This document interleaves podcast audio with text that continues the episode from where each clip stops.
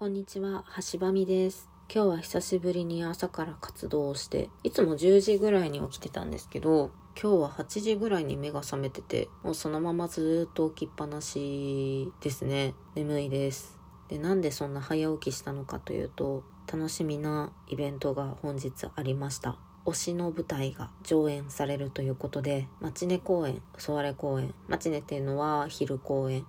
ソワレ公演は夜公演なんですけどちょっと奮発して2公演見てきちゃいました。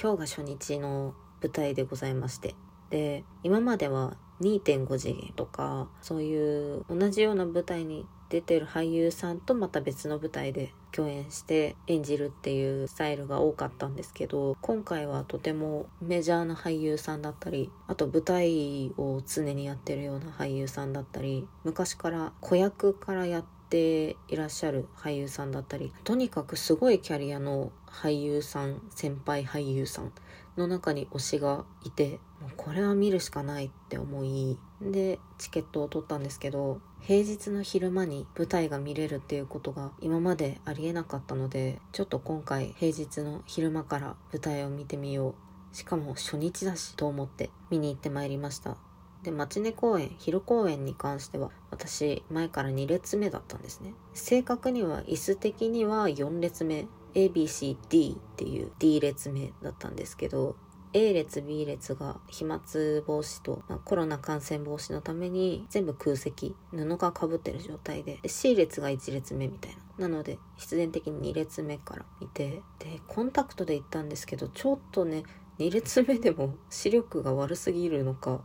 見えない見えてはいるんですけど表情が細かく見えないなって思いながら昼公演終わりましてでコンタクトカラーが強いカラーコンタクトをつけてたんですけど外してソワレ公演夜公演は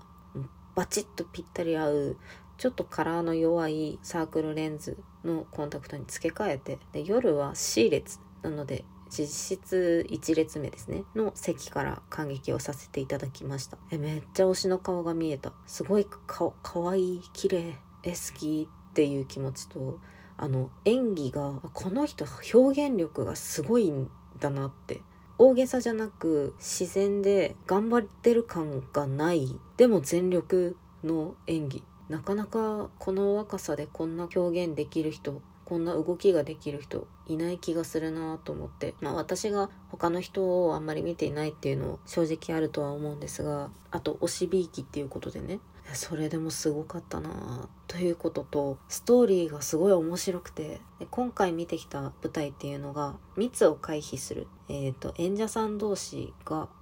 2メートル以内に近づかないこと。それを条件にしたソーシャルディスタンスを保った舞台っていうのがコンセプトで。でもともと配信オンリーでやってたシリーズだったんですけど今回第3弾でようやくお客さんを入れてやることができたと。でもお客さんを入れたといっても席はもう半分だから1個飛ばしで座席が埋まってるっていう状態で。なのでまあ安心して見ることはできましたし見る側は見る側で館内飲食禁止とマスクは必ずしてくださいねっていうルールのもとに感激させていただいて。で推し以外の方々の演技もこんな近くで見させていただくことができるなんて幸せだなってすごい思うくらいに面白いしなんかこういう表現の仕方をするんだなとかこういう人いるいるみたいな親近感の湧く役作りをされている方とかいて。